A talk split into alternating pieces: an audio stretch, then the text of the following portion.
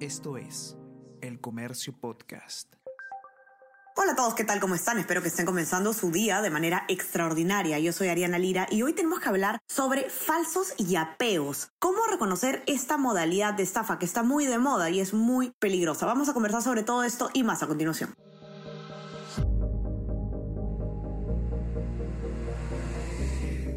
Tenemos que hablar con Ariana Lira.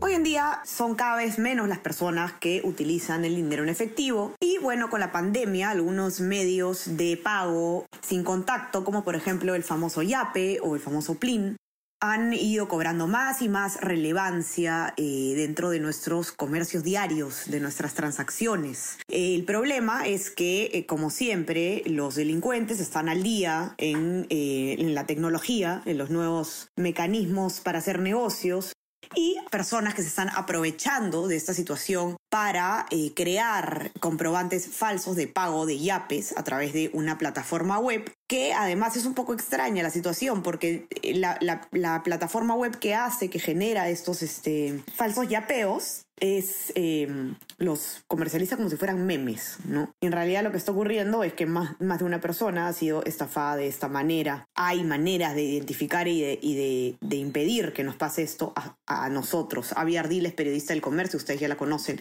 ha escrito el informe al respecto y nos va a contar todo. Avi, ¿cómo estás? Bienvenida. ¿Qué está pasando con los yapeos? Hola, Ariana. buenos días. Gracias por la invitación. Eh, sí, y bien como tú lo comentas, hay una página web que está Em, generando estos falsos comprobantes con, con el supuesto que es un fotomontaje o un meme y sin embargo para especialistas en derecho esto sería una herramienta eficaz para que los estafadores puedan perpetrar eh, el delito, ¿no? Frente a algunos comerciantes o el público en general. Este, esta página web está, llama, está llamado como blog de Share y ofrece diversos tipos de comprobantes, desde la última actualización del YAPE hasta en modo oscuro y, el normal, el antiguo que ya se conocía.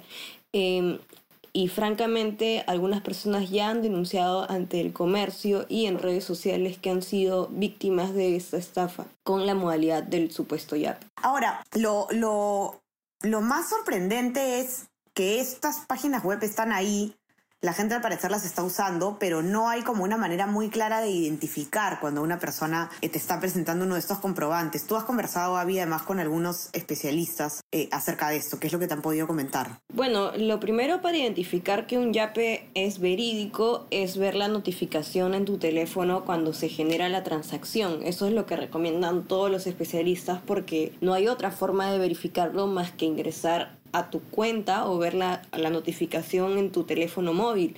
Y sin embargo, si no hay la posibilidad de ver la, la notificación en ese momento, lamentablemente no hay cómo cerciorarte si sí o sí esta persona que está enfrente tuyo generó el yapeo. No obstante, esta página que genera los supuestos fotomontajes, los supuestos memes, cuando eh, ingresas los datos para generar el falso comprobante, tiene una marca de agua que ayudaría a las personas a diferenciar. Sin embargo, eh, estos estafadores podrían borrarlo fácilmente con un editor de fotos o podrían cortarlo y el comerciante como a veces está apurado o, la otra persona dice que está apurada y tiene que irse, eh, no hay forma de verificar si ha sido editado o no.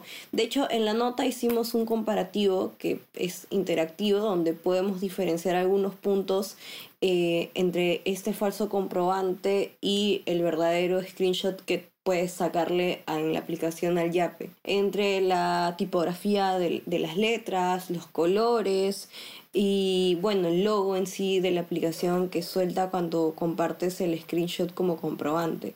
Correcto. Ahora, ¿cuál es desde el punto de vista legal? Una persona que hace esto está cometiendo definitivamente un delito, ¿no? Está robando, pero ¿cuál es, eh, tú has conversado, Gaby, con un abogado que te explica exactamente cuál es el delito en este caso o cómo se podría, digamos, procesar a una persona que haga algo como esto? Sí, para la persona que deliberadamente o legítimamente fabrica, diseña, desarrolla, vende, distribuye, importa y entre otras especificaciones que tiene el artículo 10 de la Ley de Delitos Informáticos, eh, tendría una sanción no menor a uno ni mayor a cuatro años de pena privativa de la libertad. Esto digamos, para el desarrollador web o, o, la persona, el diseñador que está facilitando esta herramienta a la población, ¿no? Y para la persona que está cometiendo la estafa usando eh, esta herramienta, eh, configura ante un delito de estafa y podría ser sancionado con una pena privativa de libertad no menor de uno ni mayor a seis años según los especialistas con los que conversamos, ¿no? El derecho.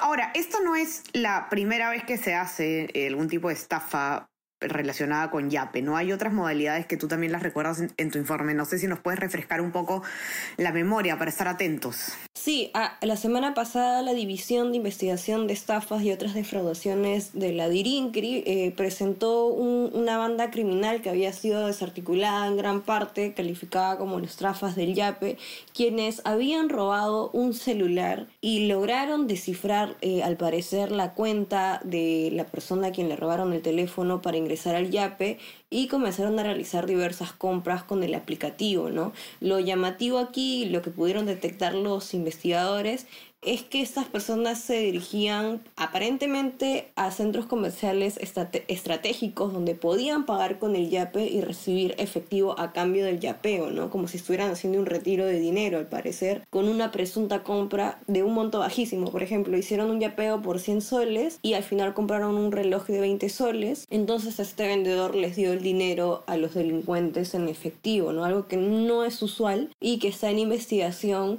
para ver si los vendedores tendrían relación con los asaltantes. De hecho, una de las personas que fue detenida, que atendía una tienda en el RIMAC donde fueron los delincuentes a comprar con este yape de una persona eh, que fue agraviada por ellos, ella contaba con denuncias por delitos informáticos y por suplantación de identidad. Entonces, la policía está investigando si tendrían relación y serían una banda como tal organizada para hacer estos retiros a través de esas billeteras electrónicas. Correcto. Estemos todos muy atentos, por favor. Los que tengan sus comercios y, reciban pagos con Yape, activen sus notificaciones de Yapeo para que les llegue ahí si es que se les está pagando, revisen su aplicativo. Hay que tener cuidado que siempre los delincuentes están a la orden del día, eso ya lo sabemos. Para los que quieran leer el informe de Avi completo, con toda la explicación, los pantallazos, comparar cómo se ve una de estas falsos pagos, eh, lo pueden encontrar ya saben en nuestra página web, elcomercio.pe. No se olviden también de suscribirse a, a nuestras plataformas. Estamos en Spotify, en Apple Podcast, para que puedan escuchar todos nuestros podcasts y suscríbase también a nuestro WhatsApp, El Comercio Te Informa, para recibir lo mejor de nuestro contenido a lo largo del día. Avi, te mando un abrazo, que tengas un excelente día. Muchísimas gracias, Ariana. Hasta luego. Estamos conversando entonces nuevamente el día viernes. Que tengan un excelente día. Chao, chao.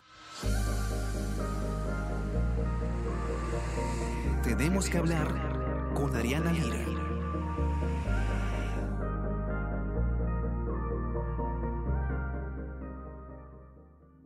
Esto es El Comercio Podcast.